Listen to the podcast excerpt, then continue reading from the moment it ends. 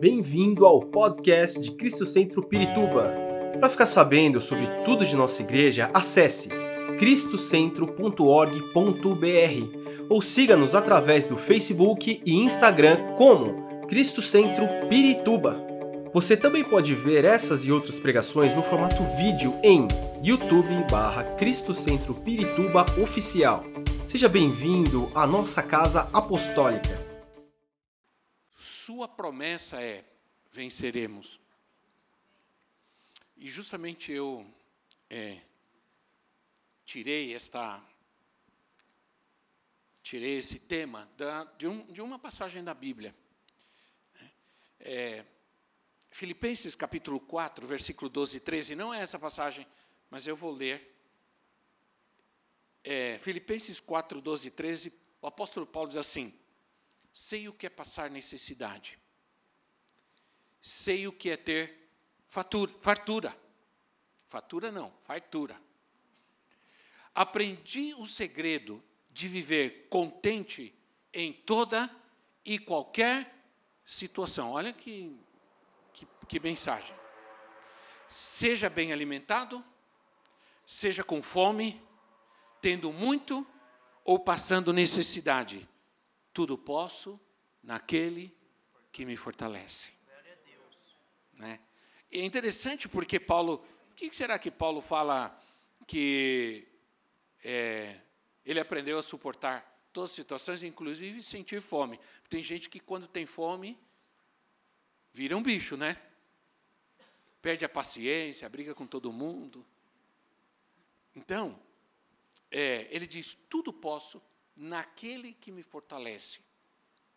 A promessa de Deus na Bíblia nunca, nunca é: vou livrar vocês dos problemas. Nunca. Isso não existe. A promessa sempre é: venceremos. Você vai vencer. Deus permite na nossa vida, como Ele disse que permitiu na vida do apóstolo Paulo, as tribulações, as situações difíceis, para mostrar-nos que Ele permite a luta, a dificuldade, mas sobre nós já tem uma promessa. Então eu sou alguém que ando nesse mundo e nós estamos vivendo num mundo extremamente agressivo, violento, maligno. Nós estamos aqui. E a Bíblia diz que Deus faz chover sobre justo e injusto e vamos viver tribulações decorrentes do pecado, da maldade que impera no mundo, das mentiras que estão na sociedade. Mas a palavra de Deus garante que eu e você andaremos nessa terra difícil, nessa terra opressiva, agressiva, nós andamos com uma promessa sobre nós. E essa promessa é de que nós vamos vencer.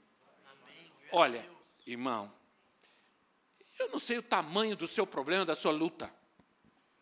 Mas essa promessa, ela não pode ser cancelada, anulada de forma nenhuma. É uma promessa de Deus. Deus é imutável. Sabe o que significa isso? Deus é imutável. Isso quer dizer, Deus não pode mudar. Deus não vai mudar. Deus não muda. Malaquias termina, o Malaquias capítulo 2, ele termina dizendo isso. Ou seja, diz assim: Eu, Senhor, não mudo. Ponto final. Acabou. Ele não muda. Então Deus é imutável. Uma vez que ele fez a promessa, essa promessa, ela também é imutável. Por isso, a palavra de Deus é imutável. Nós não podemos crer na Bíblia somente o que queremos crer. Também não podemos crer naquilo que não conhecemos, não sabemos.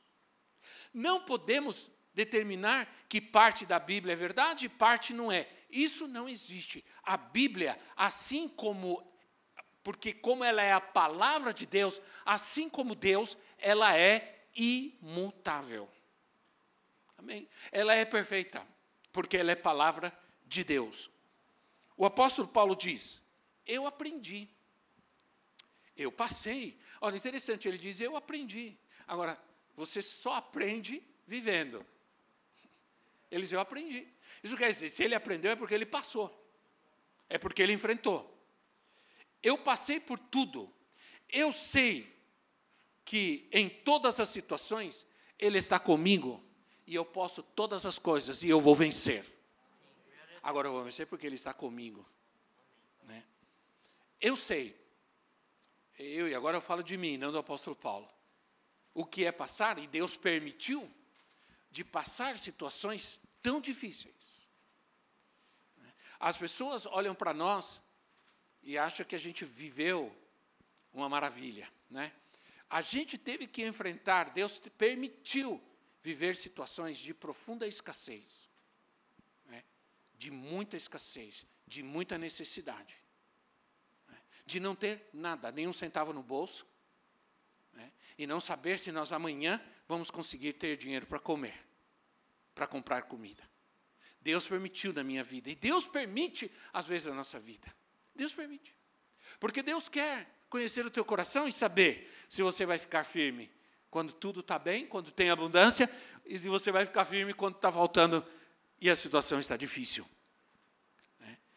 Você pode estar passando grandes aflições e grandes preocupações, mas a promessa bíblica é que você vai vencer. Você vai vencer. Há uma história que ilustra bastante isso, que nos dá algumas, algumas pautas, algumas, algumas afirmações de Deus para, nesse sentido, que é a história de Gideão, Juízes capítulo 6, versículo 11 a 16. Juízes 6, 11 a 16. A história de um juiz chamado Gideão. E, e, e diz assim, Juízes 6,11. Então o anjo do Senhor veio e sentou-se sobre a grande árvore de Ofra, que pertencia ao Abiesrita Joás. Gideão, filho de Joás, estava malhando trigo num tanque de prensar uvas para escondê-lo dos midianitas. Então o anjo do Senhor apareceu a Gideão e lhe disse: O Senhor está com você, poderoso guerreiro. Olha só. Ah, Senhor! Gideão respondeu: Se o Senhor está conosco, por que aconteceu tudo isso? Se o Senhor, olha, olha só, eh, Gideão está reclamando com Deus, né? Onde estão todas as suas maravilhas que os nossos pais nos contam quando diziam: Não foi o Senhor que nos tirou do Egito, mas agora o Senhor nos abandonou e nos entregou nas mãos dos, de Midian. O Senhor se voltou para ele e disse: Com a força que você tem, vá libertar Israel das mãos de Midian. Não sou eu quem o está enviando? Ah, Senhor, respondeu Gideão: Como posso libertar Israel, meu clã? Isso é minha. Meu clã é, é, é o menos importante de Manassés e eu sou o menor da minha família. Eu estarei com você, respondeu o Senhor, e você derrotará todos os medianitas como se fossem um só homem. Há tanta promessa de Deus só nesse, nesses seis versículos. Há tanta verdade ensinada para nós hoje, né? porque o povo de Israel estava sofrendo. O inimigo atacava cada ano quando já estava a ponto de quando o povo já estava pronto de colher, né, de fazer a colheita, porque era disso que eles viviam, o inimigo vinha e roubava tudo, queimava, roubava, saqueava. E a necessidade, a fome, era eminente. A ameaça era constante. A necessidade, a fome era eminente. Havia medo e havia insegurança. Toda a nação sofre. Toda a nação sofre quando dá as costas para Deus. Toda a nação sofre quando negligencia a Deus. Quando rejeita a Deus. As nações da terra estão sofrendo. Há países que antes eram nações cristãs que hoje estão vivendo é, idolatria, mentira, estão vivendo é, miséria imoralidade e estão sofrendo por causa disso. E estão sofrendo. é motivo de muita insegurança viver hoje o que nós estamos vivendo no nosso país. Né? Nosso país está sendo governado por pessoas que rejeitam a Deus. Antes, se estava orando nos palácios do nosso governo, agora está lá feitiçaria, está lá todo tipo de, ah, de blasfêmia contra Deus. Então, o que está acontecendo? O inimigo parece que está vencendo. Parecia, o inimigo parecia que estava vencendo, mas o povo, chegou o um momento que o povo orou. O povo clamou a Deus, buscou a Deus, e Deus respondeu. Olha que Deus vai. Deus vai falar com um homem que era um homem simples, que estava trabalhando na terra. Não era um homem importante, não era um governador, não era um estadista, não era um general de exército, não. Era um lavrador. Esse homem não era de nenhuma tribo importante de Israel, sua família não era importante, e, e conforme ele mesmo disse, era a menor de todas as, as famílias. Né? E Gideão, Gideão estava com medo. Ele estava trabalhando escondido e correndo para esconder a, a, a, colheita, porque ele sabia que o inimigo a qualquer momento viria e eles teriam que se esconder. Nessa época, eles se escondiam em cavernas para fugir do inimigo que vinha saquear. Então vem o Senhor e fala com esse homem, né? Gideão, esse homem humilhado pelas suas circunstâncias. Né? O Senhor vem e a primeira coisa que o anjo do Senhor diz para ele é: O Senhor está contigo. Aí olha a visão de Deus, assim, poderoso guerreiro. Um homem que não tinha armas, um homem que ele só tinha talvez a enxada para colher, a, a fazer a sua colheita. Olha como Deus vem, olha como Deus enxerga a força que nós não temos. Porque o diabo, ele quer te humilhar. O diabo quer te fazer, fazer você ver uma pessoa que você não é e, e você acaba não conseguindo enxergar quem você é em Deus. Então, a resposta de Gideão, quando Deus diz isso para ele, é a mesma que às vezes nós damos quando estamos com situações difíceis, com problemas. Se o Senhor está conosco, por que estamos passando por tudo isso? O Senhor disse: O Senhor é contigo. Ele diz: se o Senhor é comigo, por que eu estou passando por tudo isso? Essa é a ideia, essa é a consciência que muitos cristãos têm. Um conceito errado de que se estamos passando por lutas e problemas, Deus não está conosco. Isso está errado. Ninguém diz amém? Esse é um conceito errado de Deus. Aquele outro de que se ah, está acontecendo alguma coisa na minha vida, é porque eu estou em pecado. Confessa o teu pecado. Por isso está acontecendo isso na sua vida.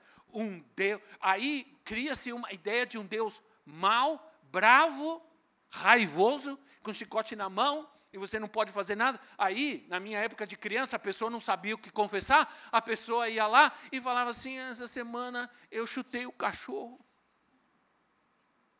Eu queria que o Senhor me perdoasse, porque eu sinto que o Senhor está. Não, peraí. As pessoas acabavam sentindo que Deus a estava rejeitando. Deus nunca, nunca vai te rejeitar.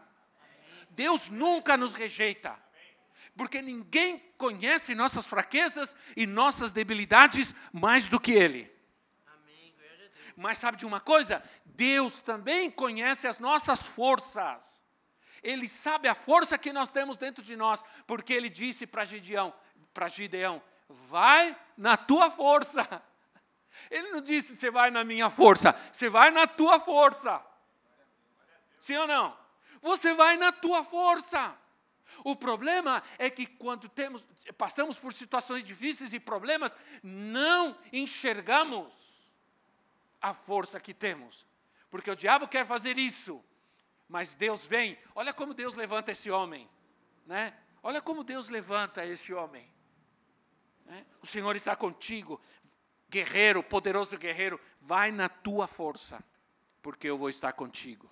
Isso quer dizer também que Deus não quer fazer tudo por nós. Ele nos dá a capacidade, Ele nos dá a força para fazermos muitas coisas, sim ou não? Por isso, Paulo diz assim: posso, eu posso, todas as coisas, naquele que me fortalece. Mas ele diz: eu posso. Amém, irmãos? Diga, eu posso. Olhe para mim, olhe com fé, irmão, e creia. Isso, eu posso. Todas as coisas, naquele que me fortalece. É isso que o Senhor está dizendo a Gideão. É isso que o Senhor está dizendo para aquele homem simples, para aquele homem que estava é, colhendo, plantando um, um lavrador. E eu gosto de ver isso. Sabe por quê?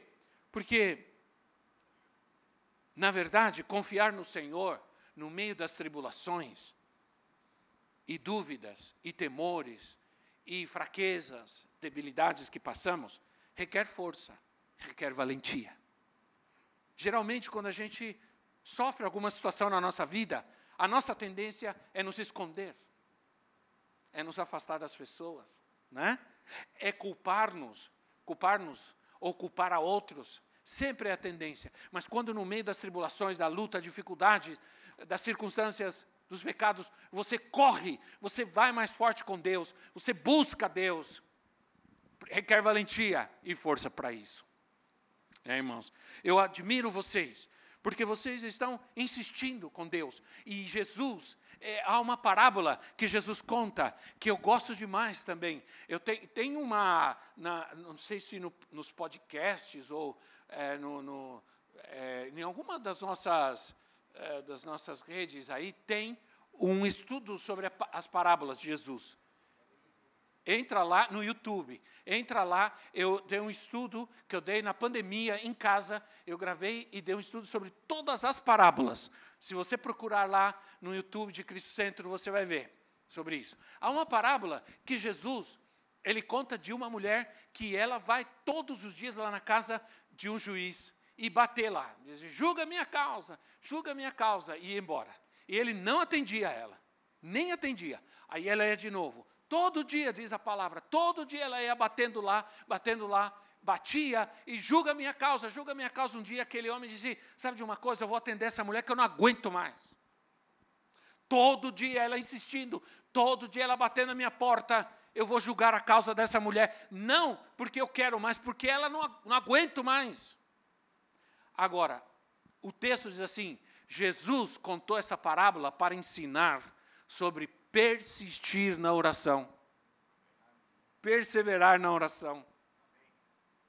Entende? Olha a consciência. Perseverar na, na, na fé, perseverar na promessa. É preciso, e nós vamos falar sobre isso, perseverar. Sabe o que Gideão estava fazendo? Ele estava fazendo a sua parte. Ele estava fazendo a parte dele. Ele estava lutando, ele estava trabalhando, guardando, escondendo a colheita do inimigo. Ele estava fazendo a parte dele. Nós não podemos nunca reclamar com Deus de que Deus não está fazendo nada na nossa vida se nós não estamos fazendo a nossa parte. Quando eu faço a minha parte, eu descanso na promessa de Deus. Eu descanso em Deus. Né? Eu, quando, é, quando meu filho estava na UTI e os médicos disseram que ele provavelmente não sobreviveria, eu fui orar, fui falar com Deus e não está errado reclamar com Deus, Deus conhece você. Deus nunca vai ficar bravo com você e te castigar porque você reclamou com Ele. Não.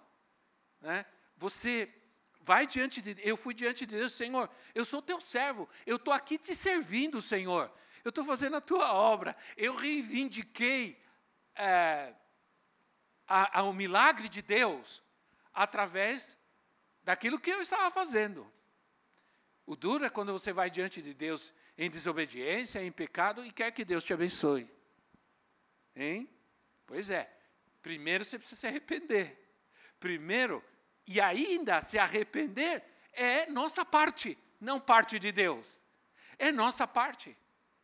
Né? Então, às vezes, nós achamos que não temos forças, mas não é verdade. Você tem lutado e Deus sabe. Você está lutando e Deus sabe. Diga, Deus sabe.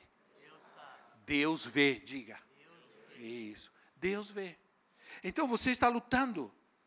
Você continua, está trabalhando, está se esforçando, está persistindo. Não desanima, não para, confia. O tempo não é nosso, o tempo é de Deus. E no tempo certo, o milagre vai acontecer, Deus vai fazer. Deus vai mudar e transformar. Agora, o tempo, nós temos muitos problemas com o tempo. Né? Como nós somos tão limitados, nós, como nós não temos a capacidade de enxergar o futuro, nós não sabemos o que vai acontecer, isso gera ansiedade. Mas nós temos algo que nos ajuda nisso, que é fé. O que é a fé, se não é a certeza daquilo que nós não vemos? Daquilo que esperamos, sabemos que aquilo que esperamos já é certo, porque é promessa de Deus. Então, meus irmãos, vá libertar Israel com a força que você tem. Eu achei isso fantástico. Eu achei isso fantástico. Né? Que o Senhor é, que o Senhor desate, que o Senhor solte a força que está na sua vida. Deus sabe que você é forte, que você pode. E Ele promete que você vai vencer. Hoje eu conversava com o apóstolo Dario, ele me ligou lá nos Estados Unidos, a gente estava conversando, e a gente estava falando sobre algumas coisas, sobre a obra, né? Nós temos muita responsabilidade, porque nós temos obra em 29 países. Né? Você está olhando para mim aqui, mas eu trato com igrejas e pastores de 10 países, pelo menos. Eu estou aqui, mas às vezes eu tenho que estar tá falando com um, com outro, com África. Hoje eu estava falando com o pastor da África, Malawi, estava falando com ele. Entraram na casa dele. Já não tem muita coisa, entraram na casa dele e roubaram várias coisas que ele tinha.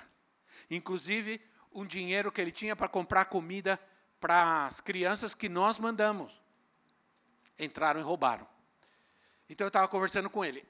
É, de onde eu estava conversando com ele e, e, nós começamos a falar sobre preparar uma nova geração de líderes. E ele disse assim: é porque é, nós já passamos dos 60, você e eu, ele disse. E nós vamos nos preocupar com isso. Mas eu me sinto, eu sinto que eu e você estamos no melhor tempo da nossa vida. E que nós vamos dar muitos frutos para o Senhor ainda. E eu disse: eu também creio. Principalmente porque eu sou mais jovem que você. Não, não é verdade. Eu sou mais velho, mas eu pareço mais jovem. Não diga, não diga isso, senão ele morre.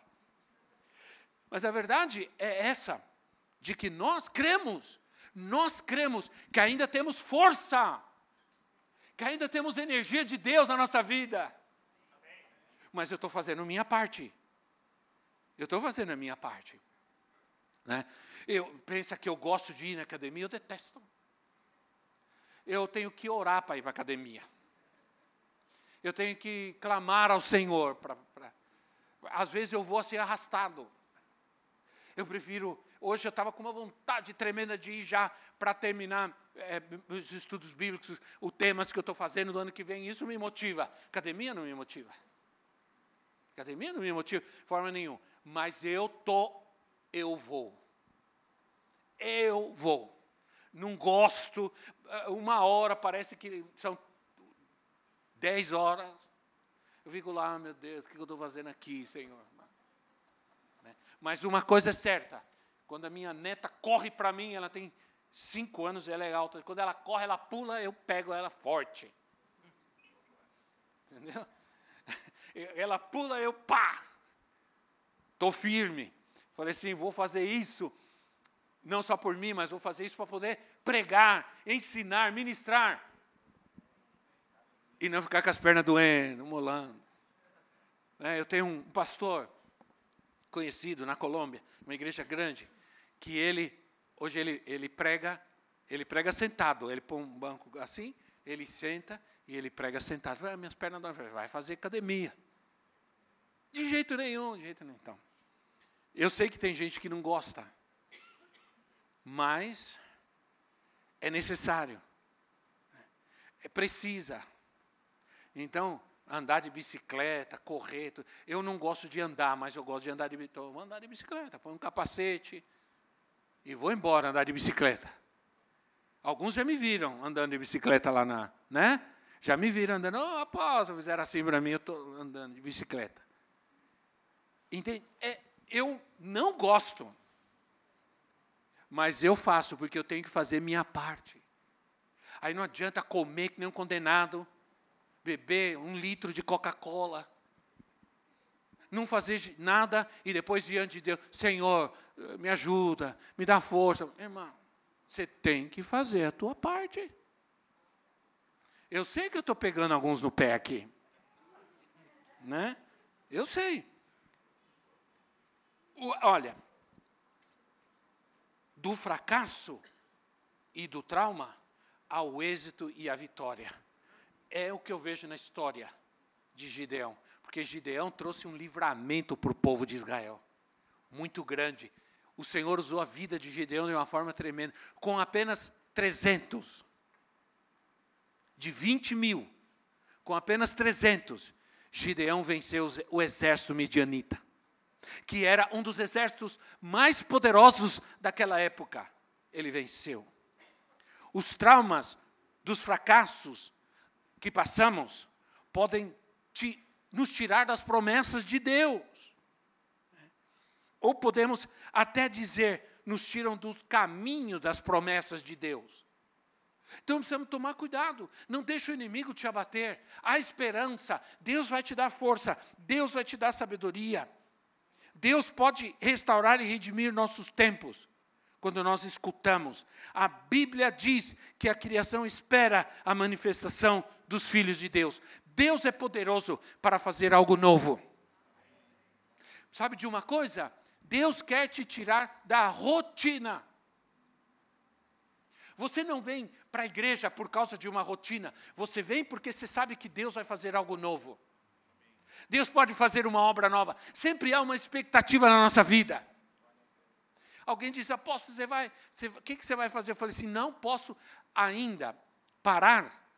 Aliás, eu estou com mais força ainda, porque ainda Deus não cumpriu algumas coisas que Ele falou para mim, a respeito dessa igreja. E olha que nós já passamos por luta, hein? Olha que o diabo já tentou destruir-nos. Mas sabe de uma coisa?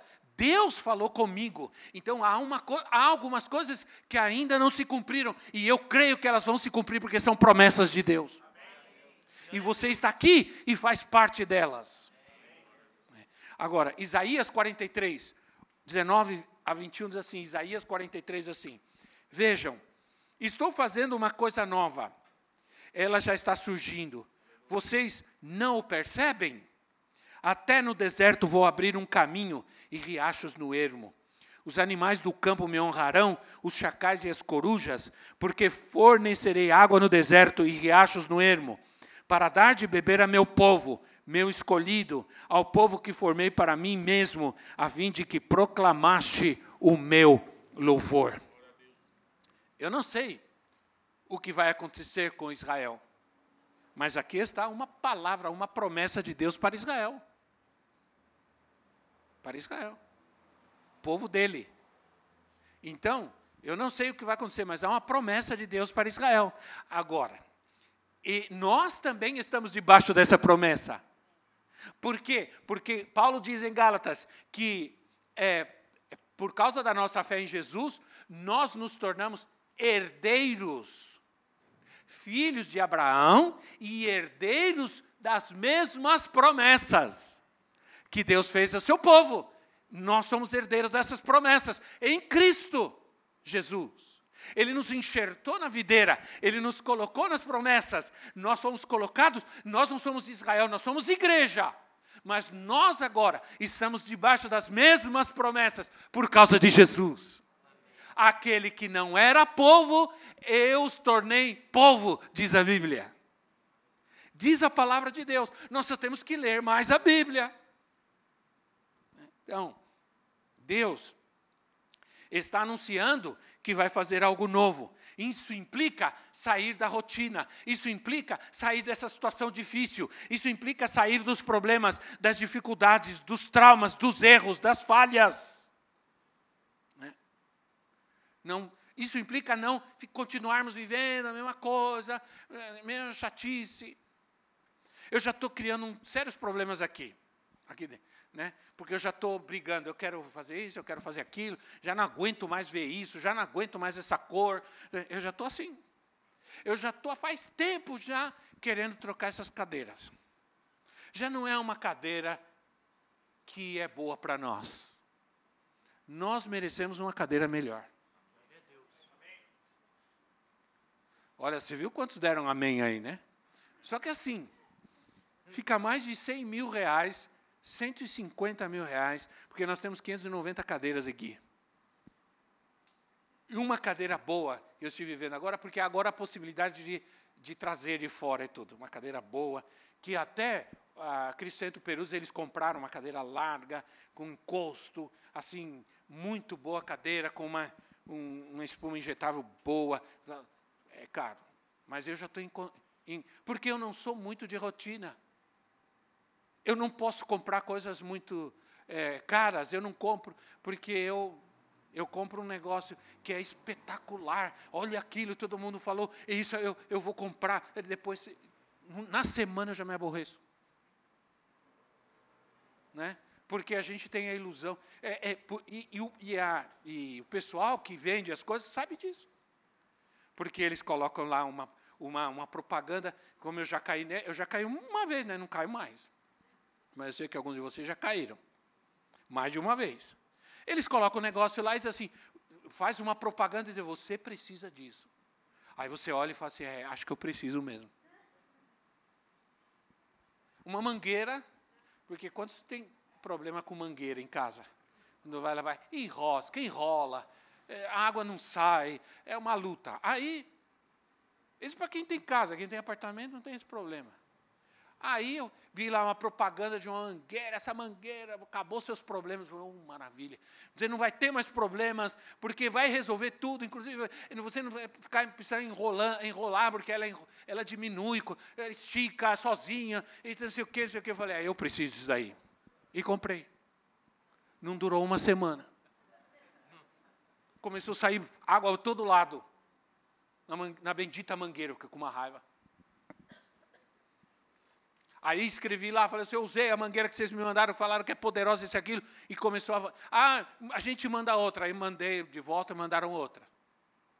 Uma semana, a mesma coisa. Aí falei, não caio mais nessas coisas. Você precisa dessa panela, você precisa desse não sei o quê. Essa panela nunca mais vai grudar nada. Você...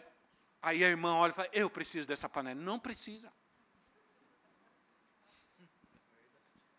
Então o que eu quero dizer para vocês é, que o que Deus está dizendo aqui é que eu quero te tirar dessa rotina, dessas situações em que você está, que parece que nunca vão acabar e você não vai sair mais. Nós não podemos mais perder tempo. Deixa eu te falar uma coisa. A voz de Deus é o nosso GPS. Né? Você coloca lá o GPS. Nós vivemos nove meses nos Estados Unidos. Nós tivemos um break um, um, agora esqueci o nome em português, você acredita? É um, uma parada, não é? que era um spring break, break, que é a parada de primavera, 15 dias no curso que nós estávamos fazendo em inglês. Aí, nós falamos, vamos viajar. Vamos viajar. Nós estamos nos Estados Unidos, eu não conheço os Estados Unidos. Mal conhecia Houston, onde nós estávamos vivendo. Aí, o apóstolo Dario me emprestou o carro, falei, nós vamos para a Califórnia. Você tem que atravessar três estados. Aí um pastor da igreja Cristo Santo San Diego me convidou para pregar e tudo. Se você chegar aqui, aí meu filho falou: nós vamos, nós chegamos, vamos.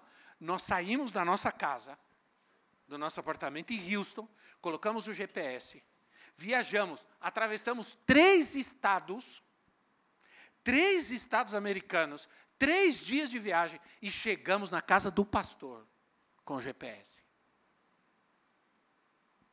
Então, Só que o GPS tem algumas coisas. O GPS, ele funciona se você obedece. Sim ou não? Quantos de vocês, o GPS é assim, vai para cá, entra à direita, você, ah, não, eu conheço esse caminho, isso aqui, esse, esse negócio não sabe de nada, e você vai, e depois lá na frente, está tudo parado, você fala, por que, que eu não obedeci? Já aconteceu isso com você? É a mesma coisa com a palavra de Deus. É a mesma coisa. A voz de Deus, a palavra de Deus é o nosso GPS. Saímos da nossa casa e fomos e chegamos na casa do pastor.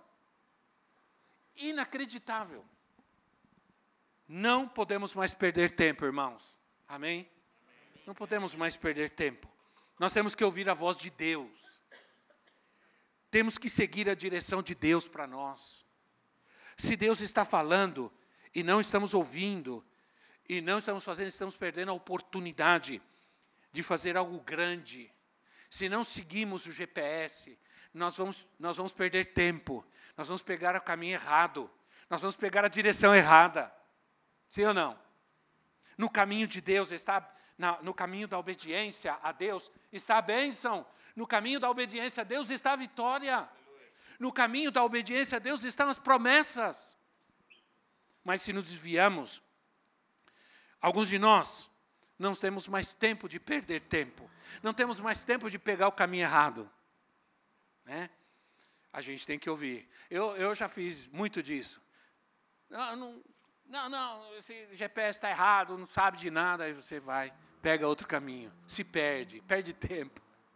E é isso que nós fazemos.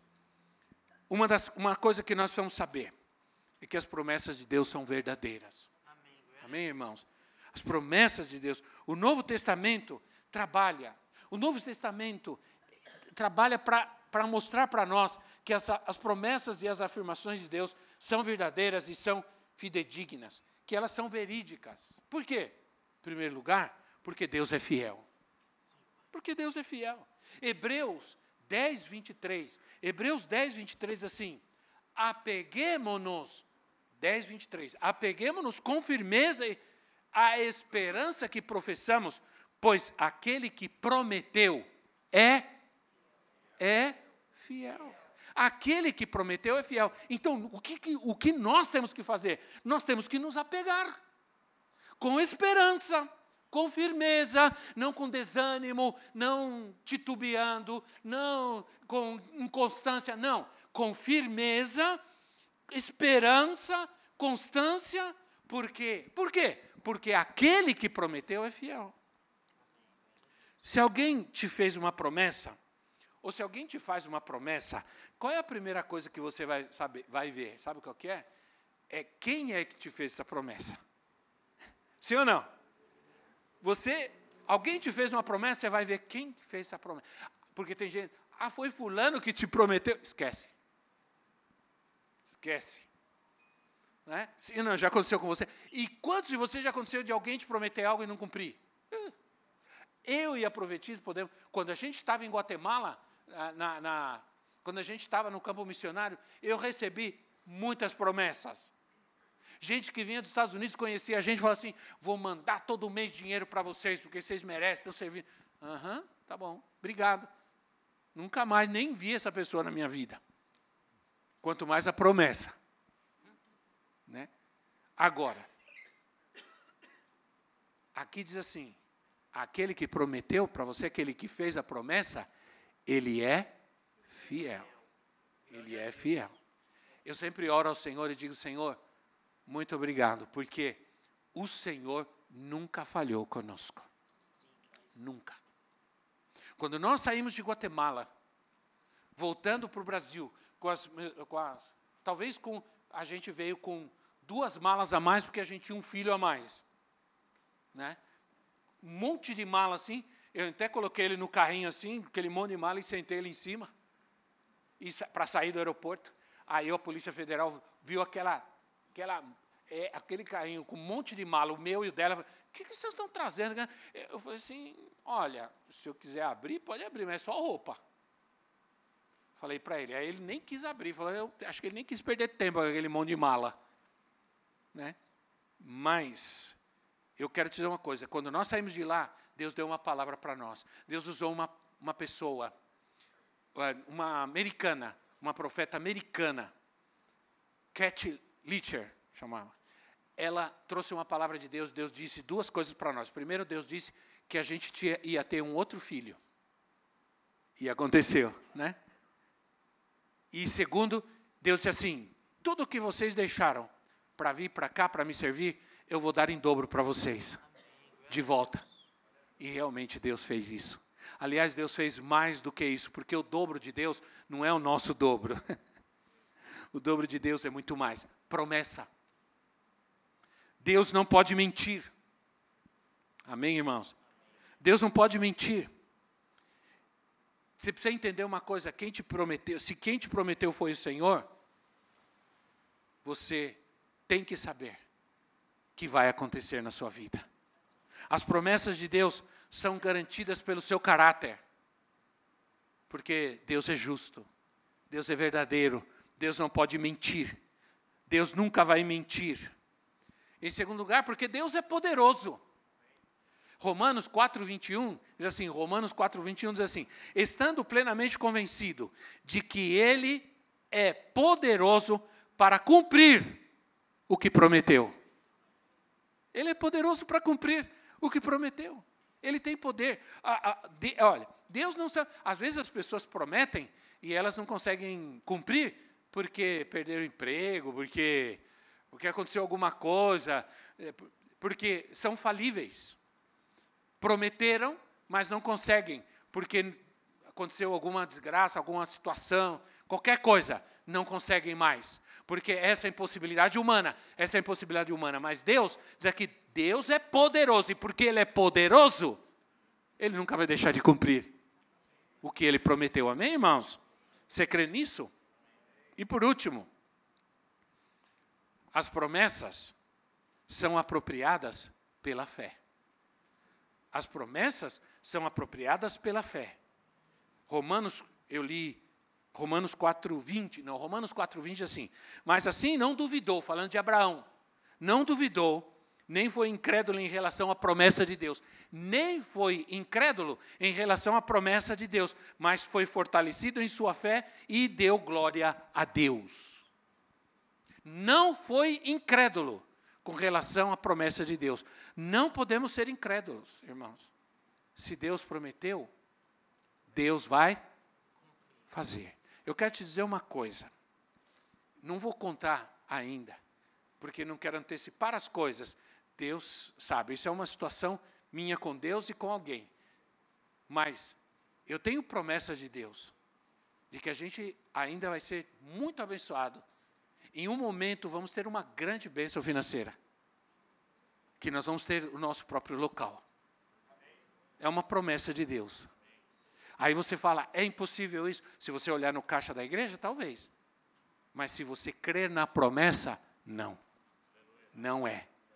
Porque Deus já prometeu. Amém, irmãos? Devemos. Ó, agora, eu quero te dizer algumas coisas para terminar. Primeiro, devemos ter paciência. Foi através da paciência que o Senhor obteve a promessa. E nós também precisamos ter paciência e perseverança, porque nos ensina a palavra de Deus. Paciência. Isso é difícil, né? Ter paciência. Esperar. Ter paciência que ele vai mudar. Ter paciência que ela vai mudar. Não adianta só ficar querendo, querendo, brigando, brigando. Tem que ter paciência. Devemos aprender a suportar as lutas Devemos aprender a perseverar com paciência, aprender a esperar, continuar lutando, permanecer em pé. Né? Permanecer em pé. No fim de tudo, quem persevera herda a promessa. A promessa é: venceremos. Mas você tem que permanecer. Nós devemos ter lealdade, devemos ter obediência.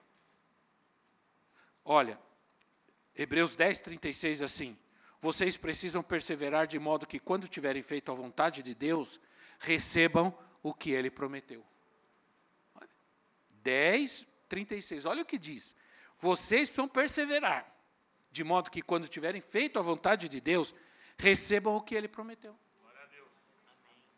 Quando tenham obedecido, quando tenham feito a vontade de Deus, vocês vão receber o que ele prometeu. Né? Nós chegamos sem nada em Guatemala, saímos com um pouquinho mais, quase nada mais, mas Deus foi fiel. E em pouco tempo, Deus foi cumprindo tudo que Ele tinha prometido para nós, inclusive o filho, né? Que no dia 1 de novembro vai fazer 32 anos. Meu filho mais novo, imagina. Devemos praticar a obediência. Abraão e Sara receberam uma promessa de Deus que eles iam ter um filho, que eles teriam um filho. Era algo impossível. Impossível, impossível que eles tivessem o filho. Ele tinha 90, ela tinha 80, quando Deus falou que eles iam ter um filho. Deus ama fazer essas coisas, né? Porque é nessas coisas impossíveis que Deus mostra a sua glória, seu poder. Estamos falando de algo impossível humanamente para nós, mas não é impossível para Deus. Eu creio. Você crê, irmão? que é impossível para você, mas não para Deus? Sim. Isso. Aí, Sara e Abraão não tiveram paciência.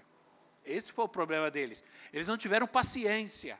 E eles foram tentar fazer as coisas do jeito deles. E eles criaram um problema que dura até hoje. Inclusive, está aí o problema. Criaram um problema que dura até hoje. Esse problema não é novo. Um problema. Eu vou dizer uma coisa para vocês. Quando a gente quer fazer as coisas da, do nosso jeito, da nossa cabeça, quando Deus já nos prometeu, a gente só arruma problema. Sim ou não?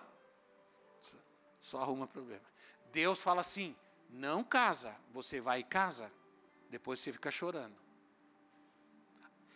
Malaquias fala sobre isso. Depois você vai lá no altar de Deus chorar, dizendo: Senhor, me ajuda. Mas, entende? quando a gente obedece, a gente não vai conseguir evitar todos os problemas da nossa vida, não, de jeito nenhum. Nem vamos ficar carregando esse peso, essa culpa, não. Mas quando nós aprendemos a ouvir a Deus, ouvir a voz de Deus, ouvir o GPS, seguir corretamente, nós vamos chegar no caminho da vitória. Porque afinal, só chega lá quem só chega lá quem permanece, quem persevera. Aquele que perseverar até o fim, receberá a coroa da glória. Vamos ficar em pé. Esperamos que esta mensagem tenha te inspirado e sido uma resposta de Deus para a sua vida. Quer saber mais sobre Cristo Centro Pirituba? Siga-nos nas redes sociais no Facebook, Instagram e YouTube, ou visite nosso site em cristocentro.org.br.